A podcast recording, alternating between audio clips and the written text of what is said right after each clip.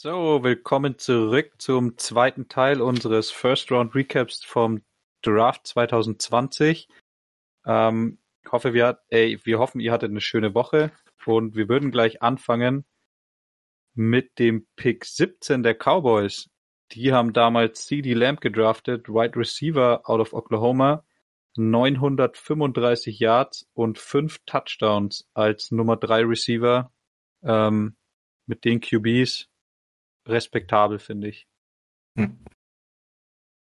Mega also geiler ich Spieler. Das, ich sehe das so ähnlich wie äh, den Chase Young Pick, dass der Pick selber ist, würde ich schlechter bewerten als den Spieler, weil ähm, die, die sind schon stacked in der Offense und die hätten einfach viel mehr Hilfe in der Defense gebraucht, vor allem in der, also so ein Eckpfeiler für die in der ersten Runde gedraftet und ich finde einfach, das war ein bisschen too much. Also letztes Jahr zum Beispiel gab es auch äh, Receiver, von die hast du davor noch nicht gehört und die hatten immer Bombenspiele.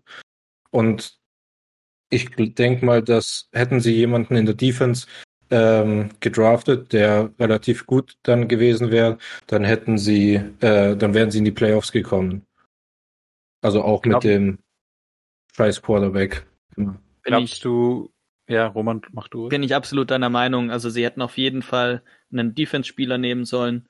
Ähm, es waren noch richtig gute Linebacker auf dem Board.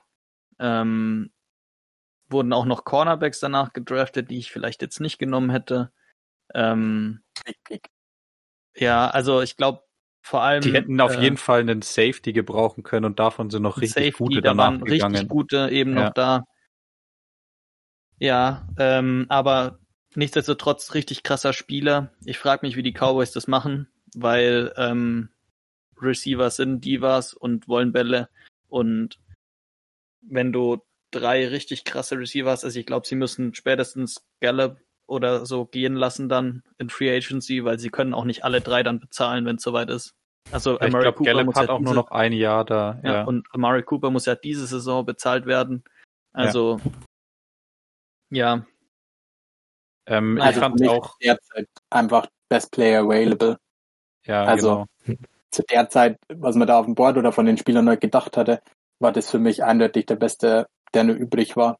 Auf Linebacker sind sie stacked oder habe mal gedacht, sie sind stacked mit ähm, Vanderash und Jalen Smith. Da haben sie, glaube ich, nicht das Gefühl gehabt, da brauchen sie jetzt einen First Round unbedingt.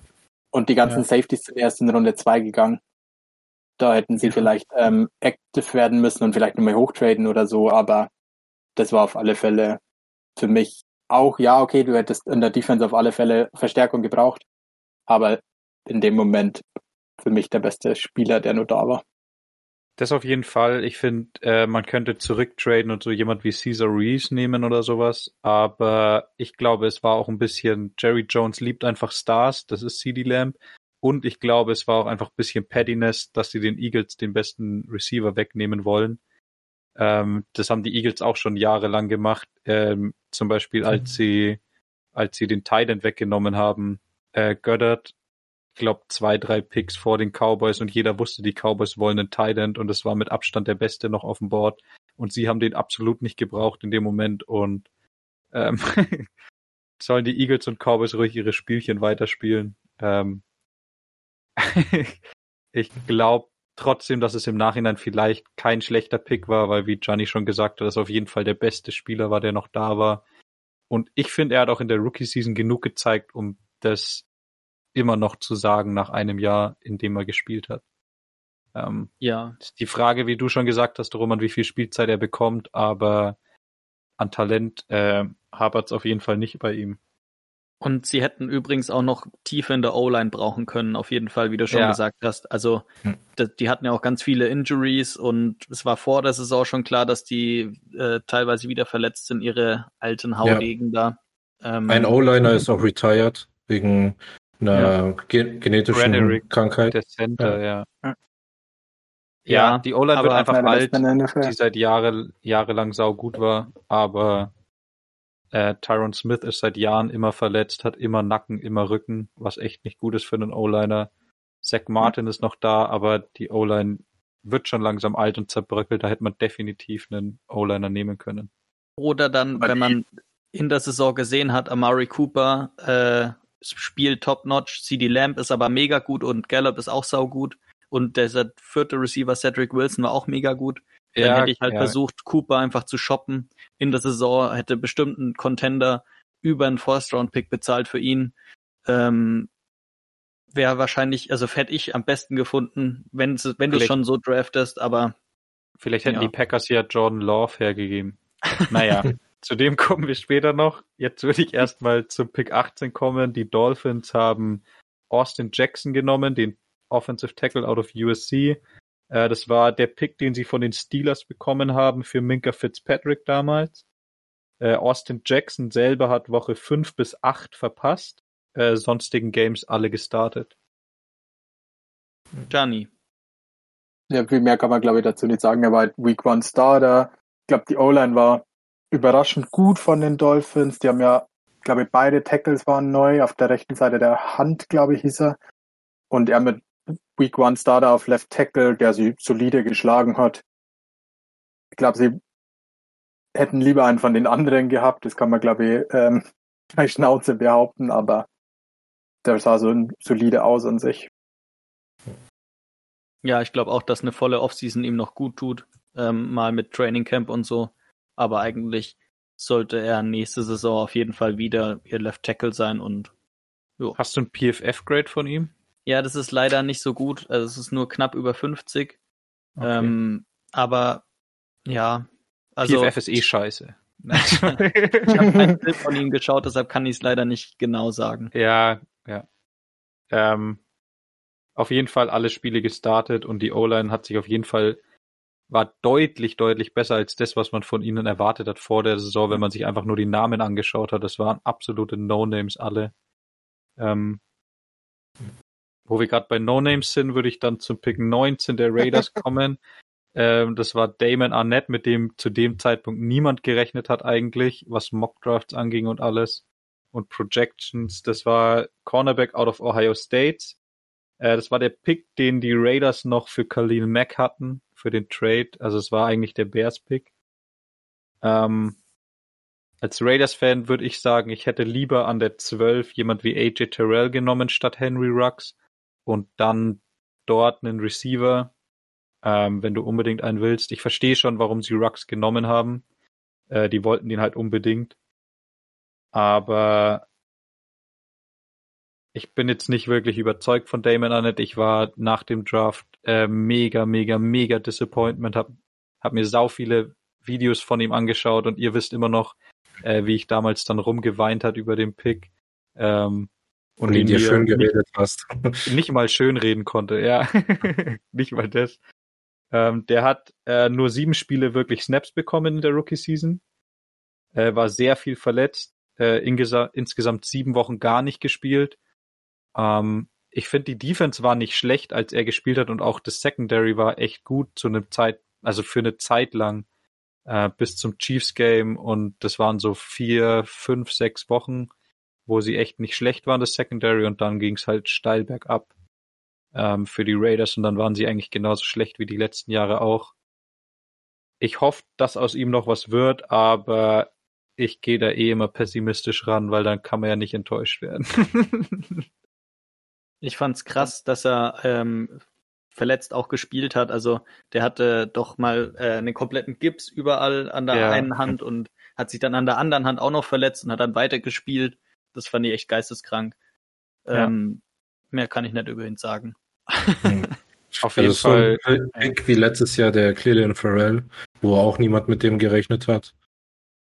Und, und, bei allen und bei allen drei, also sowohl Rux, Cleland Farrell, äh, jetzt Damon Arnett und auch sogar noch die anderen zwei First Rounder letztes Jahr, so ähm, Josh Jacobs und äh, der Jonathan Safety Abram. Jonathan Abram, sind alles einfach so Charakter, die sie unbedingt haben wollten. Also das ist auf jeden Fall krasses Culture Building, was die versuchen da zu machen. Einfach Leute, die andere Leute dazu motivieren, ihr A-Game zu bringen, äh, die immer top motiviert sind, äh, zu, zu arbeiten. Ähm, das ist so die Vision, glaube ich, was äh, John Gruden und Mike Mayock vor sich haben. Ob du dann wirklich reachen musst für solche Spieler, wenn das Talent nicht reicht, oft, das ist immer fraglich, aber die Culture ist auf jeden Fall, ähm, das gefällt mir schon, was sie da bilden, aber mir gefallen halt die Reaches dann oft nicht, die sie in den ersten Runden hatten. Die Late-Round-Picks haben mir schon immer gut gefallen, aber das, die Erstrunden-Picks mit den Reaches, da ist schwer als Raiders-Fan, sage ich mal so. Ähm, Hättest du lieber einen der Linebacker, die danach äh, gedraftet wurden, also so wie Kenneth Murray oder Jordan Brooks oder Patrick Queen? Ja, genau. Als ich mir vorhin alle Picks angeschaut habe, habe ich mir dann auch angeschaut, was denn die Alternative gewesen wäre. Und O-Line hätten sie nicht gebraucht. Ähm, sie hätten Linebacker zwar gebrauchen können und ich hätte Patrick Queen auch saugern da gesehen, ähm, aber die haben halt in der Offseason zwei Linebacker geholt und dachten dann, glaube ich, dass es damit, äh, dass sie damit ganz gut sind. Und ich hätte trotzdem sehr gerne Patrick Queen oder Kenneth Murray gehabt, am liebsten Patrick Queen. Aber naja, ich verstehe auch, warum sie ihn halt nicht genommen haben. Ganz schön traurig klingst du gerade irgendwie. Ich weiß nicht warum. Ja, ja ähm, dann würde ich gleich zum Pick 20 kommen zum Pick der Jaguars, Caleb Van Chason, Defensive End out of LSU. Äh, das war der Pick von den Rams für den Jalen Ramsey Trade. Der hat alle Spiele gemacht, aber unter ja, der war ein bisschen unauffällig, die, seine Games. Ich glaube, der ja, hat genau. knapp 20 Tackles gemacht übers Jahr und das ist halt für einen Edge Rusher, der im College als Linebacker noch gehalten, relativ wenig, dafür, dass er halt durchgespielt hat. Also ich habe mir den auch äh, angeschaut und ich dachte mir, ja, 20 Tackles, der wird wahrscheinlich nicht so viel gespielt haben, aber der hat mit einer der höchsten Snap Percentages ja. im Team. Und da, also die Defense der Jaguars war jetzt nicht gut, aber trotzdem ist es für einen First Rounder schon relativ mager. Also AJ Terrell ja. hat 50 Tackles mehr gemacht als er als Cornerback. Also, ähm, ja, also Jason also, hatte, hatte, glaube ich, die drittmeisten Snaps als Defense, also von allen ja. Defensive Ends äh, im Team, also war nicht Starter.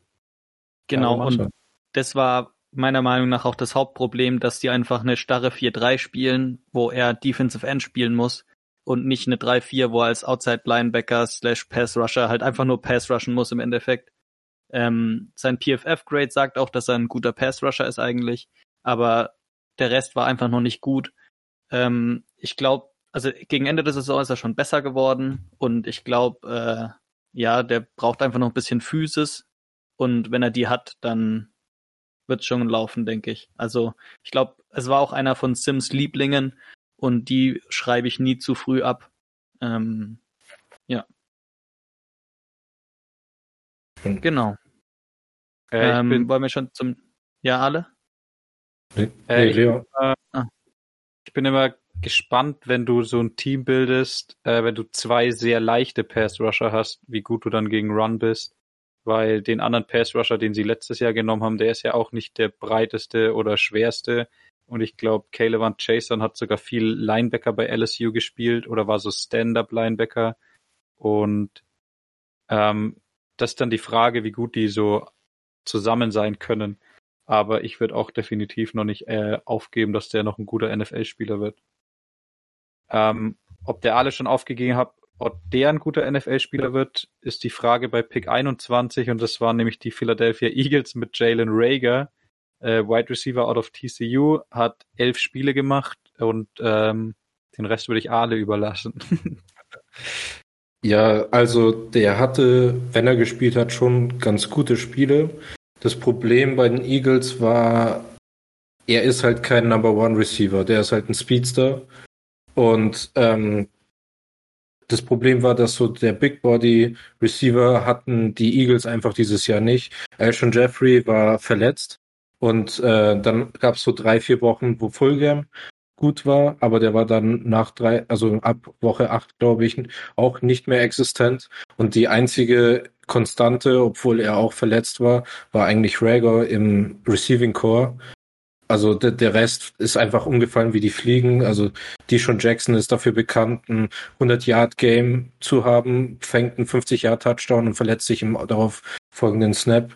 Also das, das ist ziemlich schwierig, das da zu ähm, bewerten. Und also ich habe äh, vor kurzem ähm, einen Bericht gelesen, dass dem sollte man mit Vorsicht genießen, weil das ist immer schwierig, wenn jemand gefeuert wird und dann schlecht über ihn geredet wird. Und zwar Doug Peterson soll gesagt haben, dass er Jalen Rager lieber hätte als Justin Jefferson, weil er lieber einen Speedster im Team hätte als einen Root Runner. Und ähm, ja, also ich im Nachhinein hätte ich auch Justin Jefferson lieber genommen und im Vorhinein wusste man, dass Jefferson einfach der komplettere Receiver war als Rager und Rager hatte auch einen richtig schlechten äh, Pro Day und einen richtig schlechten Combine. Ich glaube, der war der, der langsamste Receiver von allen, die im Combine mit dabei waren. Und dann pickst du den, weil du einen Speedster haben willst. Das war schon ziemlich skeptisch am Draft Day. Und aber ich habe ihn noch nicht abgeschrieben. Ich bin gespannt, was also ich hoffe, dass eben ein richtiger Number One Receiver gepickt wird dieses Jahr und dass der halt dann aufblühen kann. Weil 50 Yard Bomben hatte er auch dieses Jahr, der Rager hat sie gefangen. Und das ist halt die Frage, ob es sozusagen noch Ablenkung auf dem Feld gibt von durch einen anderen Receiver, ob es dann besser wird. Also ich finde auch, dass Rager schon gezeigt hat, dass er ein bisschen eine Connection mit Hertz hat. Da hat mir schon gut gefallen. Und der hat auch Ability, aber in jedem Mockdraft gefühlt war halt Justin Jefferson der Pick von den Eagles. Und auch die ganzen Eagles-Fans hatten sich mental irgendwie schon eingestellt drauf, dass es der wird. Und wenn du dann einen Speedster willst, dann solltest du vielleicht gut genug im Scouting sein, zu erkennen, dass Brandon Ayuk der viel, viel bessere Pick gewesen wäre. Zu dem kommen wir dann auch noch. Ähm, wenn du schon Speed willst, Field Stretcher, ähm, war Jalen Rager einfach leider die schlechteste Wahl von vielen Receivern, die da waren ganz abschreiben würde ich ihn auch natürlich noch nicht nach nur einem Jahr mit so schlechtem Quarterback-Play eigentlich. Ähm, aber jetzt nach einem Jahr ist es schon kein toller Pick gewesen. War live Aqua toller Pick. Also ich finde, da muss man einfach immer sehen, dass Justin Jefferson danach war. Ja. Und ja, genau. Das macht den Pick auch irgendwie noch deutlich schlechter. Ja. Damit können wir auch halt gleich. Also ja. ich denke halt nicht, dass Justin Jefferson bei den Eagles dieselbe Season gehabt hätte, weil bei den Vikings hat er eben auch einen Number One Receiver, den hat er, den hätte er halt bei den Eagles nicht gehabt. Naja, aber Jefferson naja. hat das komplette Jahr über eigentlich Number One gespielt und wurde von der Defense auch Number One verteidigt. Also Jefferson war schon krass. Ähm, Thielen hat ganz viele krasse Games gehabt, weil er einfach One-on-One-Coverage hatte, weil sie Jefferson gedoppelt haben. Und ich glaube eher, dass Justin Jefferson verrückt geworden wäre, weil er keinen accurate Quarterback gehabt hätte, ja. wie er bei Kirk Cousins hatte. Ja. Ähm, damit können wir gleich über Justin Jefferson reden. Der war der Pick eins danach, 22 der Vikings. Justin Jefferson, Wide Receiver out of LSU, das war der Pick, den sie für Stefan Dix von den Bills bekommen haben. Haben wir auch schon sehr viel drüber geredet über ihn. Ähm, ultra dominante Rookie-Season. Ich glaube, die meisten Receiving Yards ever für einen Rookie, oder? Receiver. Mhm. Hat den Rekord yep. gebrochen. Ja. Und auch für ich beide Seiten super Trade im Nachhinein. Ja, wollte ich ja gerade sagen, einer von den wenigen Trades, wo man sie denkt, da haben beide Seiten einfach gewonnen. Also bei den Bills mit Stefan Dix, der sie super gut mit Josh Allen versteht und Jefferson, der mindestens die gleiche Production hat wie Dix davor. Also für ja. beide eine Win-Win. Geiler Trade. Ja. Und ich glaube, wir haben alles gesagt in den letzten Folgen, was man über Justin Jefferson sagen kann. Ist einfach ein Complete Receiver. Extrem, ja. extrem guter Receiver, schon direkt direkt als Rookie. Ähm, hat, glaube ich, auch eine sehr gute PFF-Grade gehabt, völlig verdient. Äh, Roman, ja, was war das? Äh, das beste PFF-Grade von allen Rookies in der ersten Runde, 90,4. Der zweite, wow. der zweite Receiver overall, nur hinter der Wand der Adams, soweit ich weiß. Ja. Also. Und 90er PFF-Rating heißt, ähm, wir haben vorhin nachgeschaut, Aaron Donald und Aaron Rodgers hatten 94,5 also viel höher geht's wahrscheinlich bei PFF gar nicht. Ähm, weil wir schon so viel über ihn geredet haben, würde ich gleich weiterkommen zum Pick 23. Die Chargers haben Kenneth Murray genommen, Linebacker out of Oklahoma. Für den haben sie hochgetradet von Runde 2 mit den Patriots für ihren Second Round und Third Round Pick. Der hat jedes Spiel gestartet, auch Special Teams gespielt. ähm, hatte fast doppelt so viele Snaps wie der Nummer 2 Linebacker der Chargers, Denzel Perryman, ähm, und war von vornherein so das, was sie in ihrer Defense als Leader wollen, um den sie, glaube ich, bilden wollen in der Mitte von der Defense. Ja, ja ich mega geil. Äh, Linebacker war deren schlechtestes äh, Squad. Ich, ich kann mich noch erinnern, als sie gegen die Ravens gespielt haben, dass sie das ganze Spiel nur mit einem Linebacker gespielt haben und nur Cornerbacks drauf hatten. Und wenn sie jetzt einen guten Linebacker dazu haben, ähm, also ich denke mal, das war die offensichtlichste äh, Baustelle nach eben Quarterback, wo sie ihren ersten Pick ähm, genutzt haben. Ja, äh, er ist halt nie eine Liability, wenn er auf dem Feld ist. Er kann, denke ich, mit seinem Speed gut Leute covern. Äh, ist aber auch, also der ist einfach so schnell im Lesen und äh, drauf reagieren, was die Offense macht und schießt einfach in irgendwelche Gaps rein wie ein Bekloppter und äh, tackelt Leute auch theoretisch für einen Loss. Ist schneller als Pulling Guards am Point of Attack und so. Das ist echt krass. Ähm, was ihm jetzt aber auch diese Saison ein paar Mal zum Verhängnis geworden ist. Deshalb ist sein PFF-Grade, glaube ich, auch nicht so gut, ähm, weil er einfach dann manche Tackle verpasst und so, weil er zu schnell quasi da war. Ähm, ja, aber genau. ich glaube, der wird nur besser nächste Saison.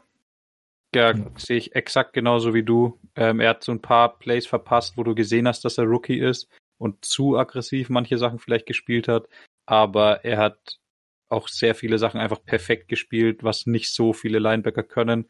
Und auch im Draft schon war er halt das, wo sie ihn auch benutzt haben, einfach so ein Typ, den du saugern im Team hast, um den du bilden kannst. Im, glaube als der elf war oder so, haben seine Eltern drei behinderte Kinder adoptiert. Und er war auch, ähm, ist dann mit denen aufgewachsen als der große Bruder sozusagen. Ähm, ich glaube, das macht auch viel mit dir und du siehst das Leben ganz anders und bist einfach ein erwachsener Typ, wenn du in die NFL kommst, wenn du so aufwächst. Und ich fand auch im Pre-Draft, ich fand den so einen geilen Typ, immer wenn du ähm, Interviews von dem gesehen hast. Ähm, ein sehr erwachsener, sehr und trotzdem extrem witziger, cooler Typ und ist auch ein riesiges Viech einfach. Und das ist ein Typ, den ich sau gerne auch in meinem Team hätte.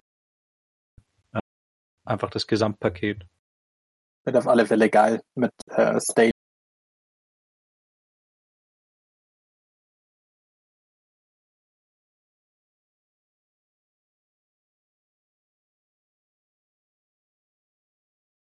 jetzt ist für mich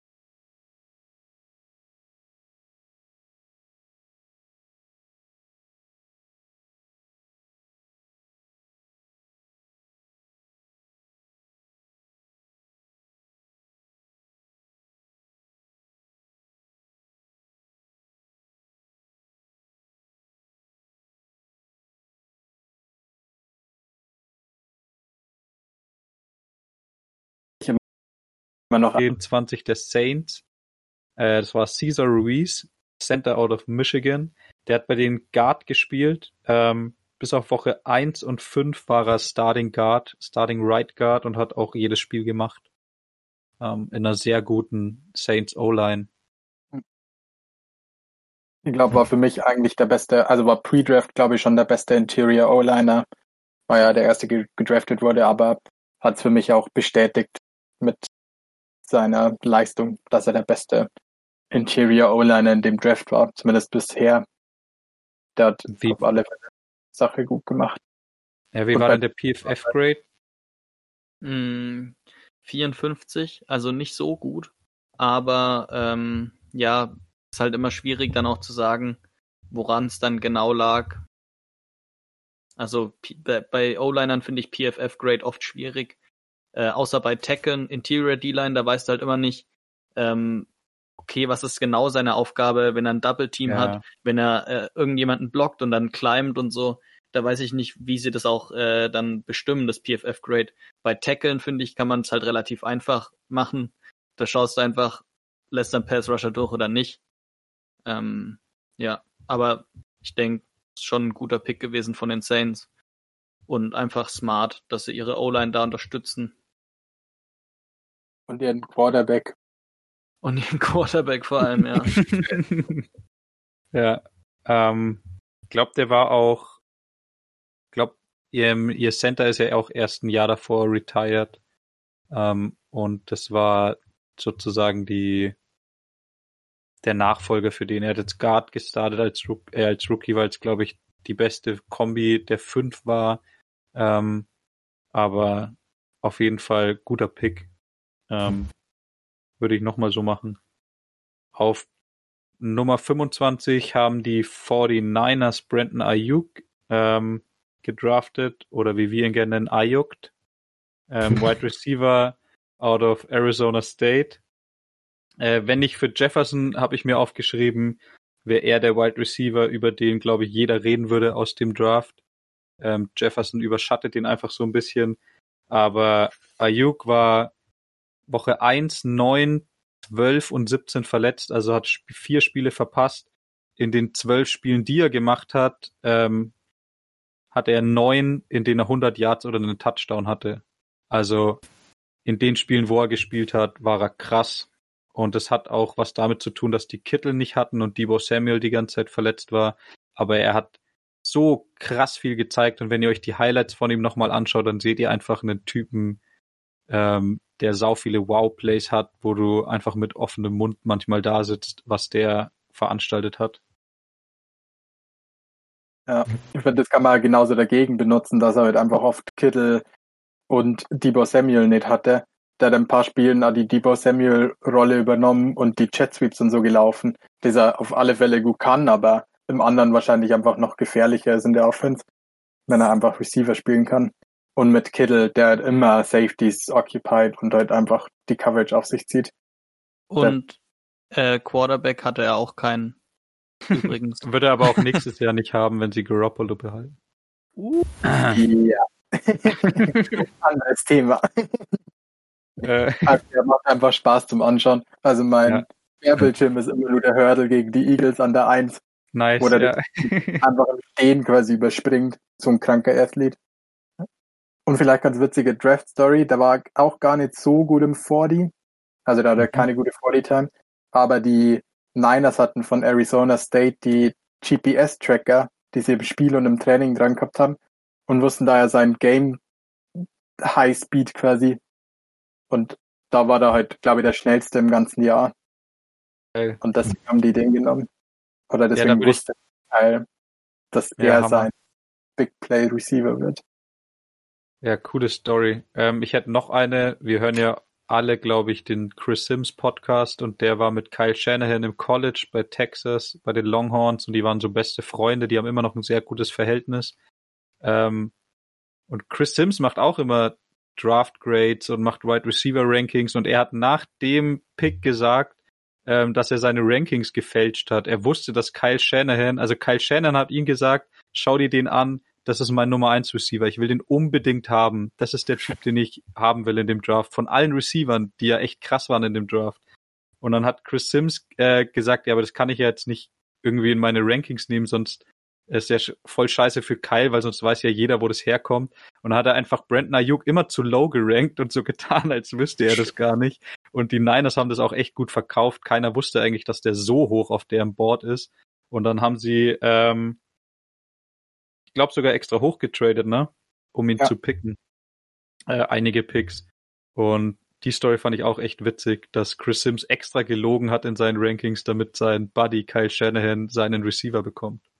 Ehrenmann, würde man in ja. Deutschland. Ehre. Damit äh, weniger Ehre gebührt dem nächsten Pick. Ich würde zum Pick 26 kommen. Brace yourself, Roman. Packers nehmen Jordan Love, QB out of Utah State.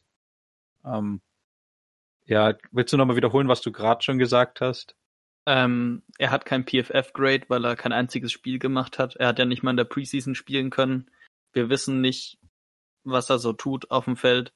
Äh, man kann ihn einfach nicht beurteilen so. Also ja. ich würde jetzt nicht mehr noch drüber reden. ich glaube, wir würden ganz kurz noch drüber reden. Äh, vielleicht die Alternativen einfach, die den Packers mehr geholfen haben, haben wir ja schon mal angeschnitten. Ähm, aber ich habe mir vor allem aufgeschrieben, wenn du dir anschaust, was danach ging. Äh, Receiver waren noch echt gute dabei vielleicht jemand wie KJ Hamler, weil die halt vor allem einen Field Stretcher gebraucht haben. Also die hätten jetzt nicht nochmal unbedingt T. Higgins gebraucht, jemand, der gut ist, aber halt kein krasser Field Stretcher. Ähm, aber vor allem war Patrick Queen noch an Bord und das wäre ein sehr großer Need, finde ich, auch gewesen für die Packers, der ihnen deutlich weitergeholfen hätte. Und ähm, der war für mich auch voll der No-Brainer irgendwie im Draft. Patrick Queen sah im College krass aus, kommt von LSU, spielt da eine Position, äh, wo du weißt, dass die einfach voll die Factory für Linebacker sind. Also Dion Jones von den Falcons, äh, sauguter Linebacker, ist in der NFL. Quan Alexander, Devin White, der vielleicht beste Linebacker der Liga. Ähm, und jetzt auch noch Patrick Queen. Also LSU-Linebacker sind einfach. Bitte? All Pro Fred. Ja, ja genau. Das sind einfach ähm, geisteskrank gute Spieler. Ähm, die können diese Position coachen und Patrick Queen sah einfach aus wie der nächste Typ, der genau dieselbe Mold ist. Sau schnell, physical und der war so ein No-Brainer, dass ich mir auch dachte, dass die hochtraden, um den zu nehmen. Weil ich dachte, dass sie den nicht verpassen wollten. Ja, das dachten wohl einige und wurden dann tief enttäuscht. Äh, habt ja, ihr noch? Ich bin in der Früh um fünf wach geblieben. cool, cool, cool, cool, cool. Ja. Ähm, um Roman ist wieder leicht. habt ihr noch irgendwelche Picks, die ihr sonst gerne da gesehen hättet, anstatt Jordan Love? Naja. Claypool. Ja, aber gut. Nein, Jason Claypool. Nachhinein auf jeden Fall, ja. Oh, wäre das dirty gewesen, die Offense mit dem Typen. Ja, ja. der tut weh im Nachhinein. ähm, ich würde dann weitergehen zum Pick 27 und dem Roman ein bisschen äh, die Last nehmen. Das waren die Seahawks. Ähm, wie gesagt, Pick 27 Jordan Brooks, Linebacker out of Texas Tech. Der hat viel Special Teams gespielt als Rookie ähm, aber nicht mal halb so viel Snaps wie KJ Wright und so ein Drittel der Snaps von Bobby Wagner. Also die waren noch ganz klar Nummer eins und zwei Linebacker. Ähm, wir haben vorhin schon kurz über ihn gesprochen, da hat Ale noch was gesagt, ähm, warum der vielleicht nicht so viel auf dem Feld war. Kannst du vielleicht ja, nochmal Die? Seahawks spiel, spielen sehr viel Nickel-Formation äh, in der Defense. Das ist dann, wenn ein Linebacker rausgeht und die holen einen zusätzlichen Corner oder Safety rein. Und da war eben KJ Wright und ähm, Bobby Wagner waren immer auf dem Feld und so musste Jordan Brooks rausgehen. Und deswegen, und dadurch, dass sie so viel Nickel gespielt haben, erklärt sich so ein bisschen die Snap Percentage von Jordan Brooks. Aber ich finde, dass die Seahawks nach einer langen Zeit mal wieder einen besseren First-Round-Pick gemacht haben, nachdem sie in den letzten Jahren da eigentlich nur mittlere bis größere Enttäuschungen gedraftet haben. Und ich denke, dass der, der wurde nicht zum, also sofortigen Impact gedraftet, sondern halt einen der zwei, also KJ Wright zu ersetzen, der dieses Jahr dann in der Free Agency ähm, ist. Und man wollte ihn so ein bisschen aufbauen zum Nachfolger. Ja, ähm, ich habe keine Ahnung von dem Typen gehabt und habe deshalb sein PFF-Grade angeschaut. Ähm, er hat ein sehr gutes PFF-Grade gegen den Run, aber gegen, also in Coverage hat er ein katastrophales, was wahrscheinlich auch daher kommt, dass es dann auch einfach irgendwie ein Mismatch ist, ne? Wenn du ihn gegen einen, gegen einen Dreier, Dreier Receiver hast oder so, da ist wahrscheinlich einfach nicht oh, viel ja. zu holen für dich als Linebacker. Und deshalb äh, war er dann insgesamt bei 50, was solide ist, eigentlich so als Rookie, denke ich. Mm. Und halt eben der Upside, dass er ein guter Run-Defender ist und das willst du ja von ihm hauptsächlich. Und er ist ein Athlet und ich glaube, es gibt, äh, glaube, das hilft dir schon sehr, wenn du Bobby Wagner und KJ Wright hast, von denen du dir sowas wie Pass ähm, Coverage abschauen kannst oder die dir das teachen können. Ähm, also ich fand ihn auch nicht, also live fand ihn nicht so gut. Im Nachhinein denke ich mal, okay, wenn sie wussten, sie wollen KJ Wright nicht halten, der ist eh schon alt und passt nicht mehr zu ihnen. Wenn er den Pick nicht schlecht, das Einzige, was ich mir denke, dann würde ich Patrick Queen nehmen. Ja, genau. Ja. Das, halt, das wird dir halt immer verfolgen, wenn der danach ist. Also. Ich finde, Jordan Brooks hat mich vom Körper und sowas her sau an Bobby Wagner erinnert. Vielleicht war es das. Ähm, also wenn ja. du dir das, das Highlight-Tape von ihm auch aus dem College anschaut, der schaut einfach wirklich krass aus wie Bobby Wagner. Vielleicht haben sie sich da ein bisschen drin verloren. Und ich glaube aber trotzdem, dass der auch echt gut sein kann. Ja. Ähm, bleibt zu sehen dieses Jahr. Bei den paar Flashy Plays auf alle Fälle schon. Ja. Ähm, wir haben schon viel über Patrick Queen geredet. Jetzt ist der Pick auch fällig an Nummer 28. Machen die Ravens das, was sie immer machen. Sie nehmen einfach den besten Spieler available, der gedroppt ist aus irgendeinem Grund ähm, und von dem jeder aber weiß, dass er der beste Spieler auf dem Board ist. Äh, haben ja. sie, machen sie eigentlich jedes Jahr und oh, komischerweise klappt es auch. Dieses Jahr war es Patrick Queen, Linebacker out of LSU. Äh, wir haben vorhin schon gesagt, was das für eine Linebacker Factory ist. Und das war auch die Position, die am meisten gefehlt hat, ähm, nachdem sie ihren Starting Middle Linebacker in Free Agency an die Jets verloren haben. Ähm, hat da einfach eine Presence in der Mitte, Mitte gefehlt, worauf die Ravens ja eingestellt sind nach den ganzen Jahren mit äh, Ray Lewis. Die hatten einfach immer krasse Linebacker und das ist, glaube ich, einfach der nächste, den sie sich geholt haben. Und leider befürchte ich, dass der genauso gut wird wie die hervor, die seine Vorgänger in den Jahren davor. Ähm, Gibt nur da steht perfekter Fit. Das ist einfach ein typischer ja. Ravens Player. Mega. Und auch der Draft und was die Ravens in der Free Agency immer machen, die sind einfach ja. eine gute Franchise, was das angeht. Ja. Ähm, sie haben auf jeden Fall, was ich, also es hat mich übelst überrascht. Ich habe natürlich sein Grade nachgeschaut und sein Defense Grade ist in 29,7, was krass schlecht ist und da war ich übelst überrascht. Und er hat aber ein Pass Rush Grade von 71, was ich denke daran liegt, dass sie halt einfach auch viel blitzen und auch viel mit ja. ihm blitzen.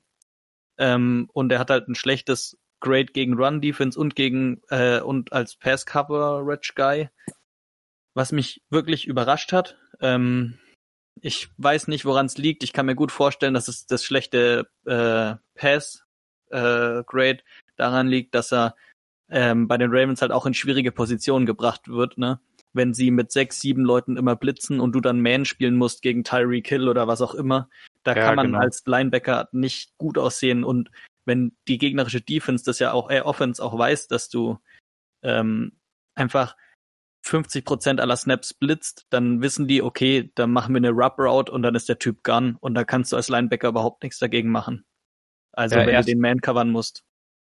Auf jeden ähm, Fall. Ich denke auch, dass er auf jeden Fall besser gespielt hat als sein Grade und ich glaube, dass er super ist. Ja. ähm, könnt ihr irgendeinen anderen Linebacker von den Ravens nennen? Also nicht solche, die auch die spielen wie Matthew Judon, sondern einfach irgendeinen anderen Linebacker? Nee. Ähm, Wusu hieß er so. Ah ja, Wusu. Und Wusu, irgendwie. Ja. Ich weiß Wusu nicht mal. ist bei den Chargers. No, ach, keine Ahnung. Ähm, ja. Pre-Draft ein bisschen was von den Ravens angeschaut, weil wir heute viel über die Free Agency und so geredet haben. Und die hatten einen Linebacker, der eigentlich noch relativ gut war, den sie ja gehofft hatten, so, das wird eher ja. der nächste quasi. Aber keine ja. Ahnung, wie der die Saison war. Also es gab auch einen, gibt auch auf jeden Fall einen Grund, warum, Grund, warum Patrick Queen also einfach fast alle Linebacker-Snaps gespielt hat und immer Starter Inside Linebacker war. Ähm, also die Ravens glauben auch an den und die sind einfach ein saugut gecoachtes Team. Die hätten den schon, schon längst vom Feld genommen, wenn denen ihr seine Performance nicht gepasst hätte. Ja. Ähm, ich hätte noch kurz eine Frage und zwar denkt ihr, sie wären besser mit einem Receiver dran gewesen? Sie haben ja sogar nee. während der Saison irgendwann Des Bryant in den Kader geholt, der ja eigentlich echt dann war einfach. Und da frage ich mich, weil, also das Passcamp ist bei denen einfach nicht so stark und was ja auch daran liegt, dass sie keine wahnsinnig guten Receiver haben. Und da könntest du Lamar Jackson ja auch helfen. Ja, schöne, schönes Gedankenspiel, weil Higgins oder ähm, der Colts Receiver, der Wentz seine Pittman. Nummer nicht gibt. Genau, danke, Pittman wären ja eigentlich sogar die genau richtigen Fits, was das angeht, also was alle fordern, was Lamar Jackson braucht, mal einen Big Body. Aber ich sehe das noch, ja, noch verfügbar, der von ja, den Jacks. Ja, ähm, ich sehe das einfach so, dass das mit Abstand das größte Need vom ganzen Team war, weil die einfach wirklich keinen Linebacker haben. Wie gesagt, wir können keinen anderen nennen fast. Ähm, den haben sie so dringend gebraucht und es war auch mit Abstand der Best Play available dass ich das schon gut fand, äh, wie sie gepickt haben. Aber definitiv berechtigte Kritik, ähm, dass sie keinen Receiver sonst geholt haben. Einfach nur, nur eine Frage. Ja, ja. Jetzt kommen wir zu Leons Lieblingspick. Yes, ich glaube, das ist ein Lieblingspick von uns allen. Ähm, an der 29 haben die Titans Isaiah Wilson genommen, Offensive Tackle out of Georgia. Äh, ich habe mir eine ganze Seite noch zu dem rausgeschrieben. Da gehen die Credits an Ale, der hat nämlich, also man muss sagen, vor einer Woche oder so hat der Titans GM äh, in einem Interview öffentlich gesagt, ähm, Isaiah Wilson muss sich entscheiden, ob er überhaupt Pro Football spielen will. Und dann haben wir das in der Gruppe besprochen, so, alter, wow, wo kommt denn das her? Wir hatten das gar nicht so auf dem Schirm. Was bringt denn ein GM dazu, solche harten Worte zu sagen? Ähm, und hat er alle das mal rausgesucht, was ihn denn dazu be bewegt hat, sowas zu sagen. Ähm, das war, ich fange jetzt mal direkt nach dem Draft an. Ich fange am Draft an. Schaut euch mal auf YouTube ähm, das Video von seinem Draft an Isaiah Wilson Draft. Ähm, seine Freundin äh, versucht mit ihm zu feiern und zu celebraten, dass er gedraftet wurde, will ihn so umarmen und dann kommt von der Seite, ich glaube, die Mutter oder die Oma und packt die so richtig aggressiv am Arm und zieht sie so sau aggressiv aus dem Bild. Das ist richtig witzig. Ähm weil äh, sie anscheinend nicht das Recht hat, mit ihm jetzt zu celebraten. Dann im Juli, noch bevor die Saison überhaupt begonnen hatte, wurde er das erste Mal ähm, auf die Covid-Liste gesetzt, weil er bei einer Uni-Party erwischt wurde ähm, danach kam er 30 bis 40 Pfund zu schwer ins Trainingscamp. Danach im August jetzt wurde er wieder auf die Covid-Liste gesetzt, nachdem er wieder bei einer Party bei derselben Uni war, wo er eh schon erwischt wurde und versucht hat, vor der Polizei wegzulaufen und aus dem zweiten Stock gesprungen ist und erwischt wurde. Dann war er wieder auf der Covid-Liste. Kurz äh, nachdem er von der Covid-Liste runterkam, hat er das gefeiert, indem er besoffen Burnouts auf einer Kreuzung gemacht hat und erwischt wurde, hat DUI bekommen. Äh, kurz nach dem Vorfall hat er auf Instagram das erste Mal gepostet, Honestly, I hate life, I'm fucking up, I'm making mistakes, I'm not myself. Äh, zur Erinnerung, all das war bevor die Saison überhaupt angefangen hat. Äh, seinen ersten NFL-Snap hat er erst in Woche 11 bekommen indem er von einem D-Liner direkt gepancaked wurde bei einem Special Team Snap. Ähm, nach dem Spiel wurde er dann für einen nicht genannten Vorfall von den Titans fürs nächste Spiel gesperrt und vier Tage später auf die Non-Football äh, Reserve List gesetzt. Da wirst du draufgesetzt, wenn du keine Injury hast, aber aus irgendeinem anderen Grund kein Football mehr spielst dieses Jahr. Ähm, was seine Rookie-Season komplett beendet hat. Ähm, um zu feiern, dass er dieses Jahr kein Football mehr spielen muss, feierte er dann an Silvester eine Party auf einem Boot, hat das Ganze auf Instagram gefilmt. Da waren einfach Dutzende Stripperinnen und Geldscheine überall auf diesem Boot. Ähm, er hat es auf Instagram hochgeladen. Ähm, zu seinem Geburtstag hat er dann eine fette Party in Miami gemacht, äh, die er auch davor angekündigt hat. Und am Morgen drauf hat er auf Instagram gepostet, in case of any local or federal federal investigation, I do not have any involvement in drugs or sales of drugs, nor partake in any street crime. Also sehr unauffälliger Post. Ähm, ich glaube, damit ist man auch immun gegen irgendeine Strafe. Also wenn ja, du das postest, äh, kann dir die Polizei nichts mehr. Ja. Ähm, vor einer Woche hat dann der GM das gesagt, was ich schon vorhin gesagt habe dass er sich entscheiden muss, ähm, ob er überhaupt Pro Football spielen will. Und kurz darauf hat Isaiah Wilson wieder auf Instagram gepostet. Er hat es danach wieder gelöscht, aber das hat natürlich jeder gescreenshottet. Da stand, ähm, I'm done with football as a Titan, no further comment. Ähm, mhm. All das klingt für mich nach einem der schlechtesten First-Round-Picks seit langem. Ja. Nach einem extrem dummen Menschen, der, also dafür, dass er alles auf Instagram teilt, aber auch einfach nach einem Menschen, der wahrscheinlich einfach psychische Probleme hat und dem geholfen werden muss. Aber wenn man es nur als Pick bewertet, grausam schlechter Pick. Also einer der schlechtesten Picks seit vielleicht Johnny Manziel, was ja. das Burnout-Level angeht. An den habe ich auch denken müssen. Ähm, richtiger Johnny Football. Aber ja. äh, was, was mich so überrascht hat, ist, dass er pre-Draft irgendwie überhaupt keine Red Flags hatte. Ähm, ja, null. Ja. Einfach voll unauffällig war. Und ich dachte mir eigentlich auch, ah, die Titans holen sich einen Tackle, voll gut, weil sie haben ja einen verloren in Free Agency. Ähm, sau smart. Und naja. Nicht so smart. Ja. ja, crazy Story auf jeden Fall. Ich glaube, da müssen wir gar nicht viel über PFF-Grade oder sonst irgendwas reden.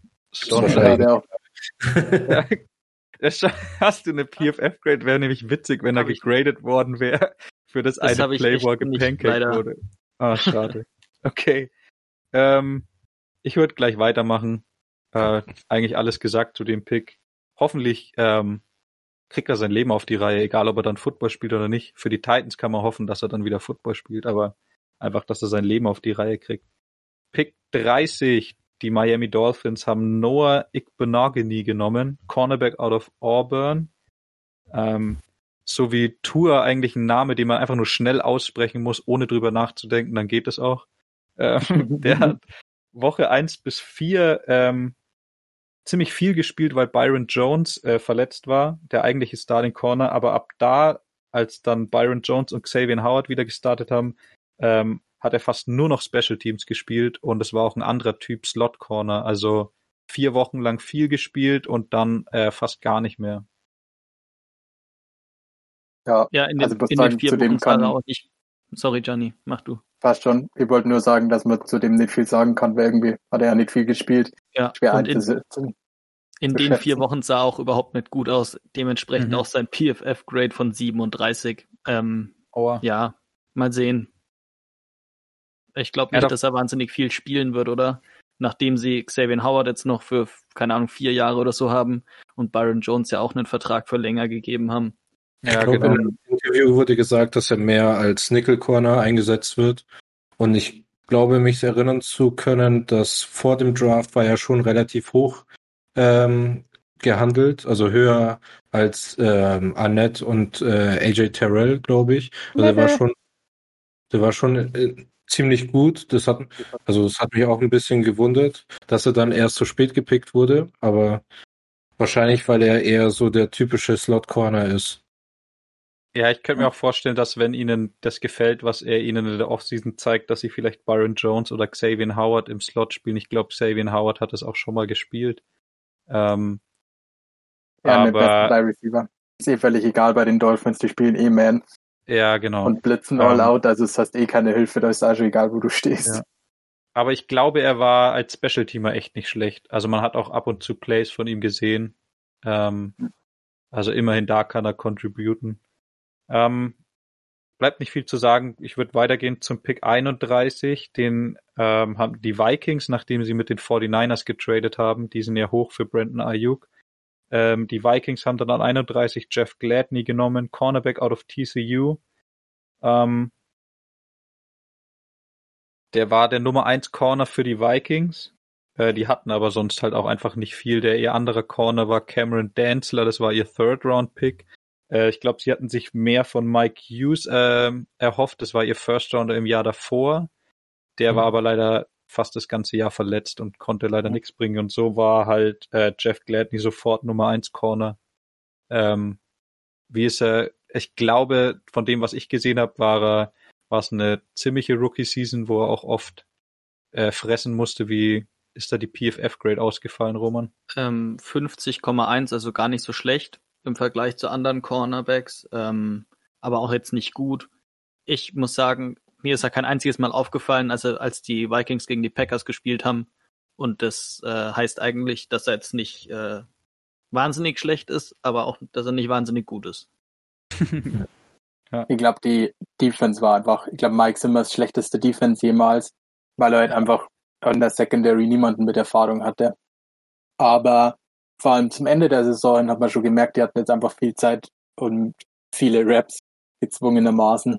Und da waren die schon echt gut, vor allem weil die Vikings eigentlich dafür bekannt sind, dass sie ihre Rookies eigentlich nie spielen lassen, sondern denen immer so ein bisschen Eingewöhnungszeit geben. Ja, genau.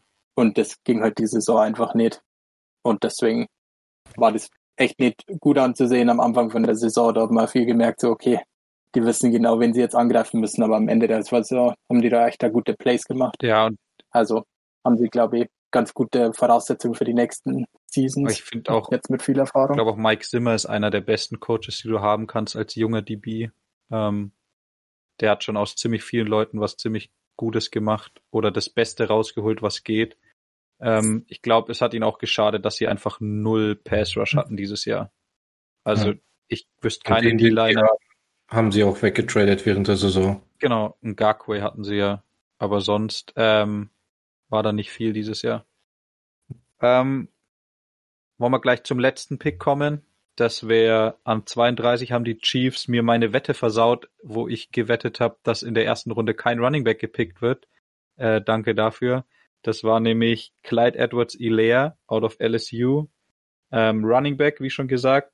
13 Spiele gemacht, 803 Yards Rushing, 4 Touchdowns, 297 Yards Receiving und ein Receiving Touchdown. Ähm, jeder, der ihn gedraftet ja. hat in Fantasy, wie der Sven, Shoutout hier, ähm, hat sich wahrscheinlich schon die Krone für die Championship aufgesetzt nach der Week One Performance. Äh, ich glaube 150 Yards und zwei Touchdowns oder so sah aus wie ein junger Gott und dann kam halt leider nicht mehr so viel das restliche Jahr. Was aber jetzt nicht an ihm als Spieler liegt, glaube ich. Äh, er hat einfach ja. nicht mehr so viel Opportunity und war dann auch ein bisschen verletzt. Ich habe ja. ihn auch gedraftet in zwei Ligen, glaube ich. Ich habe ihn leider auch gedraftet vor Josh Jacobs, weil ich ein Idiot bin. Weil ich ein Idiot bin, genau. Ähm, aber ich finde ihn mega geil und übelste Electric äh, Spieler und ich finde es krass, also übelst die gute Balance hat er, ähm, ziemlich gut, guten Speed und äh, ja, ich denke, war ein guter Pick im Endeffekt. Ja. Ich bin auch immer, in heaven. Ja, genau. Ich bin auch immer noch echt ein Fan von ihm. Und ich glaube, dass ihm Injuries auch mehr zugesetzt haben, als man gesehen hat, weil nur weil jemand spielt, heißt es nicht, dass er vielleicht ähm, so spielt, wie er kann äh, in der NFL. Und äh, ich hoffe, dass Mahomes einfach mal einen Checkdown nimmt. Ich habe bei jedem Spiel natürlich bei den Chiefs immer gehofft, wenn Verticals waren und alles tief gecovert ist, dass Mahomes einfach mal den Checkdown nimmt und dann Hilaire halt einen Haufen Yards macht. Und äh, was dabei aber rauskam, ist eigentlich nur, dass Hilaire frei war und Mahomes gescrambled ist und trotzdem die Bombe geworfen hat. Und ich habe jedes Mal geflucht. Ja. Oder dass sie jetzt in der Offseason mal gezwungen sind, äh, an ihrem Run-Game zu arbeiten, nachdem sie gesehen haben, dass das echt äh, viel bringen kann, wenn die Defense sonst alles wegnimmt. Und äh, wenn man sich dann denkt, man hat im Jahr davor einen First Rounder extra in den Running Back investiert, ich glaube schon, dass die sehr an dem Run-Game diese Offseason arbeiten werden, was auch auf jeden Fall Ilea äh, zugutekommen wird. Hm. Ja. Sehr schön. Äh, hast du ein PFF-Grade zu ihm noch gehabt? Äh, 77,2, also ein ziemlich gutes Grade. Ja. Ähm, überdurchschnittlich. Und ich glaube, er hatte tatsächlich ein schlechtes Receiving Grade, aber ich glaube nicht, dass es an ihm lag. Ich könnte mich nicht an hm. wahnsinnig vielen Drops oder so erinnern es lag, glaube ich, hauptsächlich daran, dass er nicht angeworfen wurde und äh, ja. Yes. Ähm, kann ich mir jetzt auch nicht erklären. Also ich habe da auch nichts im Kopf, was jetzt irgendwie, ähm, wo er irgendwie sehr schlecht aussah. Äh, eher die anderen Running Backs im Roster. Aber kriegen, wie du schon gesagt hast, mit Mahomes auch nicht viele Opportunities. Ähm, sehr schön. Damit haben wir unseren First Round Recap durch ähm, und können auch gleich so in die Free Agency und Draft Season einläuten. Ähm, glaube, sonst bleibt euch nur noch äh, ein schönes Wochenende zu wünschen und wir hören uns nächste Woche wieder. Let's go. Macht's, Macht's gut. gut. Bis dahin. Bye bye. Tschüss.